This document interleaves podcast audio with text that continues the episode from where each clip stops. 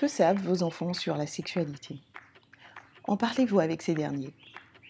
Quand il s'agit d'aborder la question avec nos enfants, nous parents arborons presque toujours un air gêné et pudique. C'est un sujet que nous préférons généralement éviter. Or aujourd'hui, à l'ère de la révolution numérique, l'information, quelle que soit sa nature, est accessible à tous. Dans ce podcast, je vous présente trois raisons pour lesquelles il est important de parler de ce sujet tabou avec vos petits et 10 canaux qui le feront à votre place et pas forcément de la bonne manière si vous ne le faites pas. Bonjour, je suis Eunice Tellereau du blog éduquersonenfant.com et à travers mes conseils pratiques, je vous aide à réussir l'éducation de vos enfants.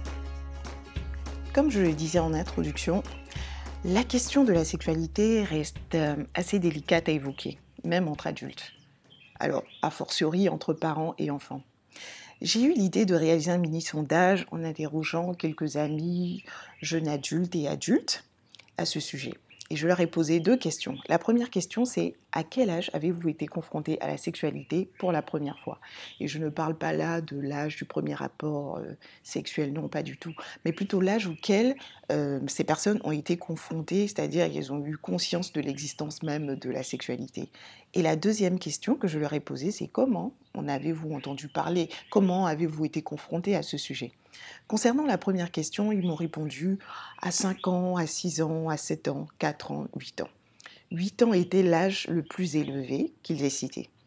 Et en ce qui concerne la deuxième question, certains en avaient entendu parler à travers la télé, d'autres par le biais de cousins, d'amis. Personne n'en avait entendu parler par le biais de ses parents.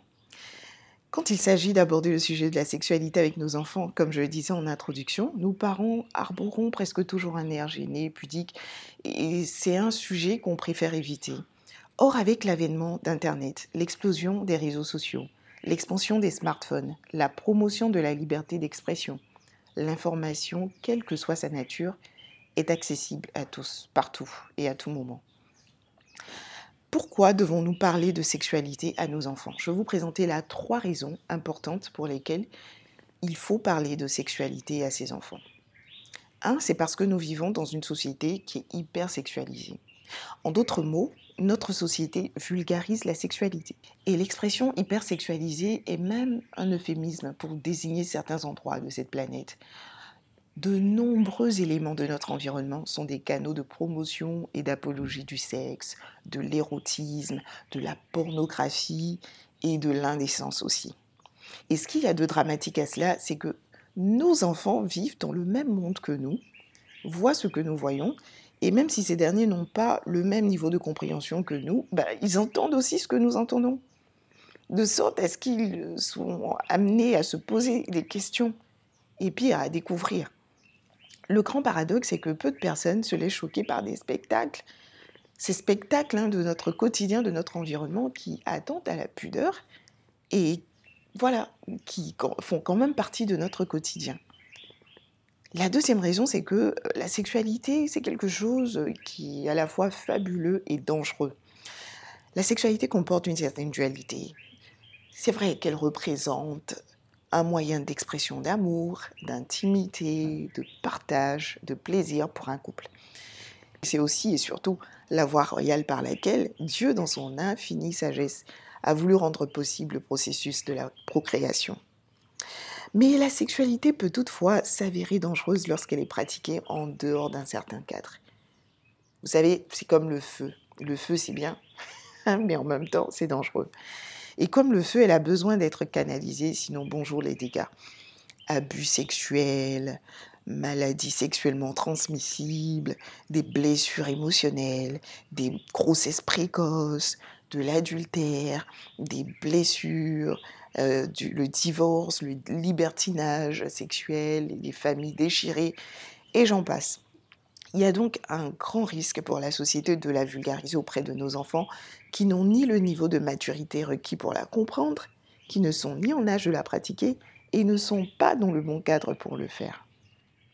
La troisième raison pour laquelle il est important de, parler euh, de sexualité avec nos enfants, c'est que nous vivons dans un environnement qui nous est difficile de contrôler. Et la transition est toute faite hein, pour parler de ces dix canaux euh, qui parlent de sexualité, qui vont parler de sexualité à nos enfants à notre place si nous ne le faisons pas. Nos enfants ont accès à cette panoplie de, de canaux-là que nous ne pouvons malheureusement pas maîtriser. Le premier canal, c'est la télévision. La proportion de films où il n'y a aucune scène érotique est très faible. Pour attirer, capter l'attention et mieux vendre, les producteurs audiovisuels savent qu'il faut des scènes érotiques. Et quand je parle euh, de, films ici, de télévision, je ne parle même pas de films pornographiques. Hein. Ils sont rares, ces films normaux, les films comiques, les films d'action, science-fiction, etc., dans lesquels vous ne verrez aucune scène présentant des adultes dévêtus, en train de se dévêtir ou en plein débat sexuel. Et ça, c'est la réalité. À la télé, il n'y a pas que les films, il y a aussi la publicité. Pour faire la promotion d'une marque de sucre, d'une boisson gazeuse, d'une voiture, on peut utiliser des personnes dévêtues en train de s'embrasser ou des personnages adoptant des postures suggestives. Et il y a en plus les clips qui sont par moments très explicites. Dans plusieurs clips, vous allez voir des chanteurs, des danseurs à moitié vêtus, en train de se trémousser, en train d'interpréter des, chorégraphies très sensuelles. Et il euh, ne faut pas oublier aussi les dessins animés. Hein. Il y en a plusieurs qui pensent que, vu qu'il s'agit de dessins, le contenu est forcément approprié pour les enfants. Et ça, c'est une grave erreur. Il y a des dessins animés aussi qui, euh, qui, parlent, qui, qui parlent de sexualité à nos enfants. Le deuxième canal, c'est Internet. Ah oui, Internet sur réseau informatique, accessible à tous, aux petits, aux grands, aux vieillards. Ce réseau a une double facette. Certes, il nous permet d'avoir des informations utiles, mais il expose aussi très tôt nos enfants à la sexualité. Vous savez, si vous n'avez pas de contrôle, de, logiciel, pardon, de contrôle parental aujourd'hui, ou de filtre installé sur votre ordinateur ou votre smartphone, ou sur le smartphone de votre adolescent, et qu'il effectue des recherches sur Google ou sur YouTube, il peut saisir un mot qui n'a rien à voir avec la sexualité et se retrouver en face d'images ou de vidéos pornographiques. Et si votre petit compte sur un réseau social, Facebook, Instagram, Snapchat, TikTok, WhatsApp, il n'est pas à l'abri de recevoir sur son fil d'actualité ou dans sa boîte de réception, sans rien avoir demandé à personne, des images pornographiques de la part de ses amis. À ce propos, je connais une jeune maman qui regardait des vidéos de jouets avec sa fille de 3 ans sur YouTube, et à la fin de chaque vidéo, YouTube en suggérait une autre, et à un moment donné, la maman a dû laisser sa fille euh, dans la, dans la chambre quelques instants pour aller dans une autre pièce de la maison. À sa grande surprise, à son retour, qu'est-ce qu'elle a vu? Bah, Dans la vidéo que regardait sa fille, il y avait euh, deux mains d'adultes qui tenaient des poupées, Barbie et Ken, toutes nues, en train de simuler des ébats sexuels. La maman s'est dépêchée d'arracher la tablette à sa fille et s'est promis de ne plus la laisser toute seule devant une tablette euh, sans, contrôle. Donc vous voyez, vous n'êtes pas à l'abri de ce genre de surprise. Le troisième canal qui parle de sexualité à nos enfants, euh, ce sont les affiches publicitaires. Dans le paysage des grandes villes, dans la plupart des points d'intérêt, les centres commerciaux, les aéroports, les hôtels, gares de train, stations de métro, on peut observer de nombreuses affiches publicitaires sensuelles. Et certains produits ne semblent connaître que ce registre pour leur promotion. Parfums, bijoux, etc. Quatrième canal, c'est les éléments de décoration. En parlant de décoration, moi je fais référence à tous ces portraits, ces tableaux, ces sculptures avec des personnages nus ou adoptant des postures suggestives qui ornent différents lieux, fréquentés par des adultes mais aussi par des enfants. Cinquième canal, c'est les amoureux dans les rues. C'est vrai qu'en Afrique, on y est beaucoup moins confronté qu'en Occident, mais en Occident, il n'est pas du tout rare de voir des personnes s'embrasser langoureusement dans un jardin public, dans le métro, dans un centre commercial, une gare de train, à l'aéroport. Arrivé en France à, l'âge de 17 ans pour mes études supérieures, quand, j'ai eu mon bac, j'ai été chaque fois perplexe de voir ce spectacle dans la cour de l'école pendant la récréation. Des copains de classe qui s'embrassaient langoureusement dans la cour de l'école de là d'où je venais, euh, la Côte d'Ivoire, mon pays d'origine, c'était complètement impensable. Personne n'oserait le faire, en tout cas par, pudeur. C'est le sixième canal qui parle de sexualité à nos enfants, bah, ce sont les livres.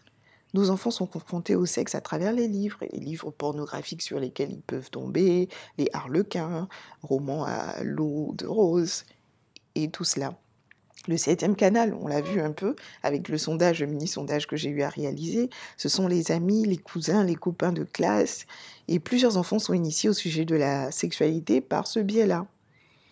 Euh, ses amis, cousins, copains de classe leur proposent de jouer au docteur, à papa et à maman, en d'autres termes, de s'inspecter ou de s'attoucher les parties génitales.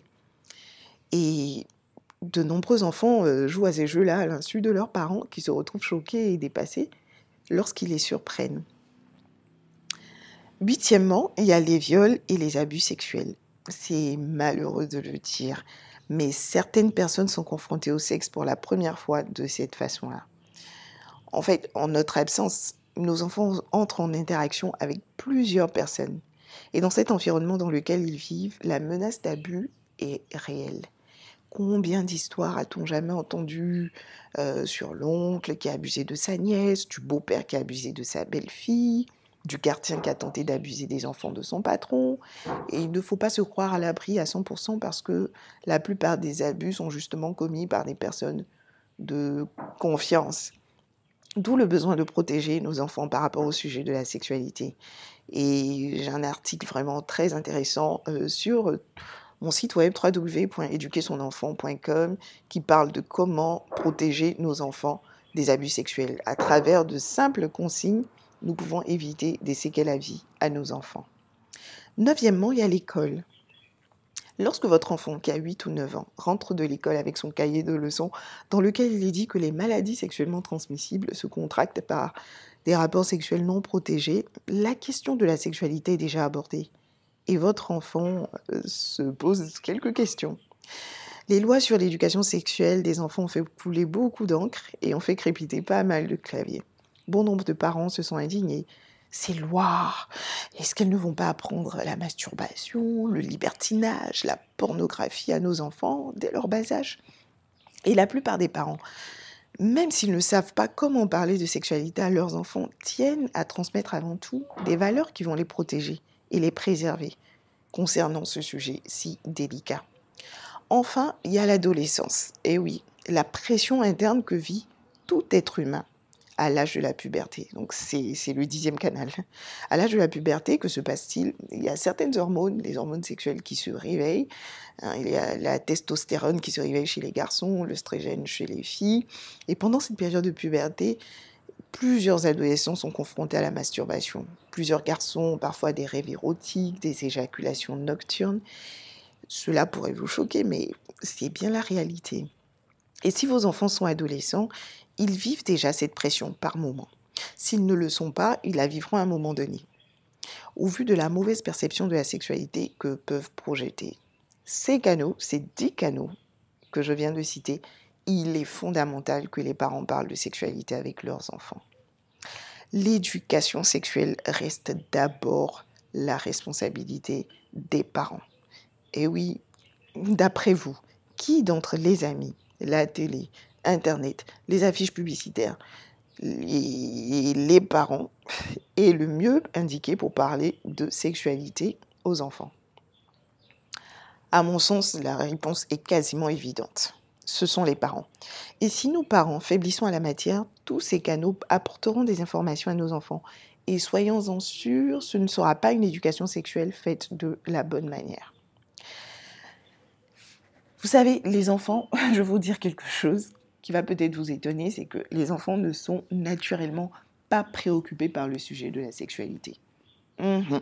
La réalité, c'est qu'un enfant qui a 2 ans, 3 ans, 4 ans, 5 ans, ou même 8 ans n'est ni obsédé ni préoccupé par la question du sexe. Le sexe ne fait pas partie de ses besoins fondamentaux. Malheureusement, le nombre pléthorique d'informations sur le sujet qu'il reçoit va percuter son innocence naturelle et le conduire à se poser des questions plutôt que prévu. Il y a peut-être 50 ans, 100 ans, euh, les enfants de 8 ans, 4 ans, 6 ans ne se posaient pas les questions que nos enfants euh, se posent aujourd'hui. Et les enfants sont naturellement curieux, ils ne nous attendent pas. Lorsqu'un bambin s'interroge, il cherche des réponses de manière consciente ou inconsciente. Il est donc de notre devoir de l'informer. L'informer, c'est pas lui déballer tout ce qu'on sait sur le sujet. Non, il faut préserver aussi son innocence.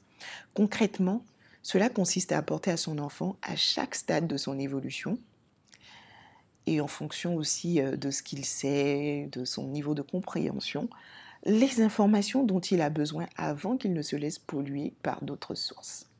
Et le challenge que nous avons, nous parents, de l'époque de la révolution numérique et de la banalisation du sexe, c'est de conserver l'innocence de nos enfants tout en agissant de manière proactive.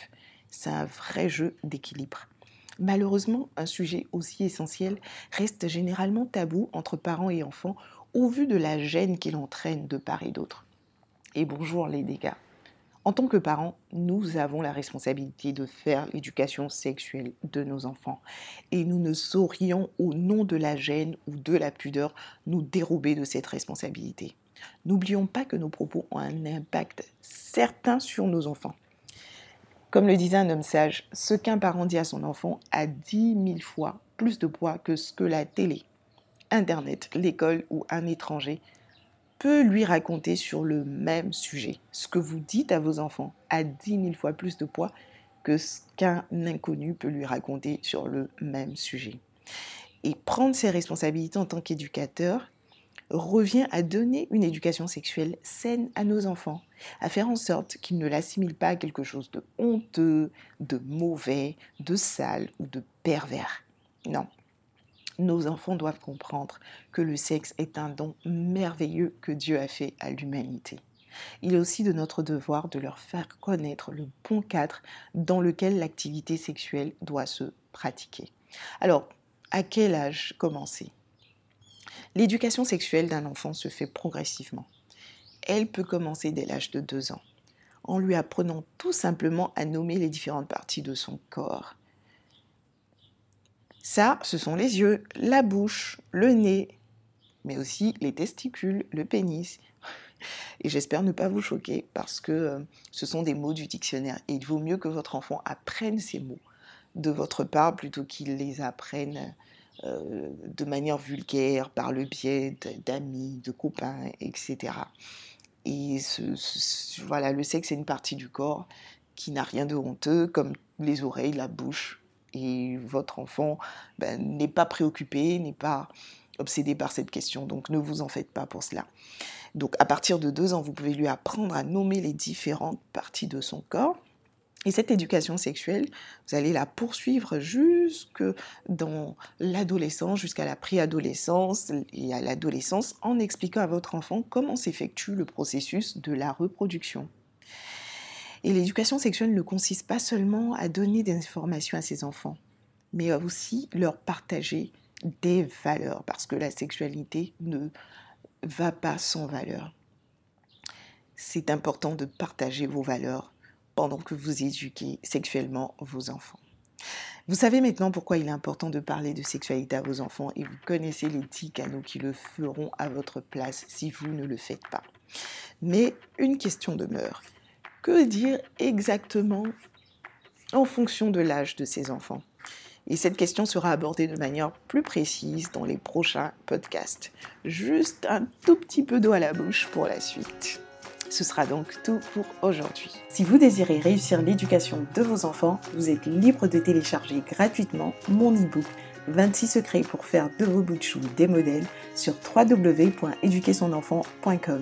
Et si vous souhaitez recevoir régulièrement d'autres conseils, vous pouvez vous abonner aux différentes pages YouTube, Facebook et Instagram. À très bientôt!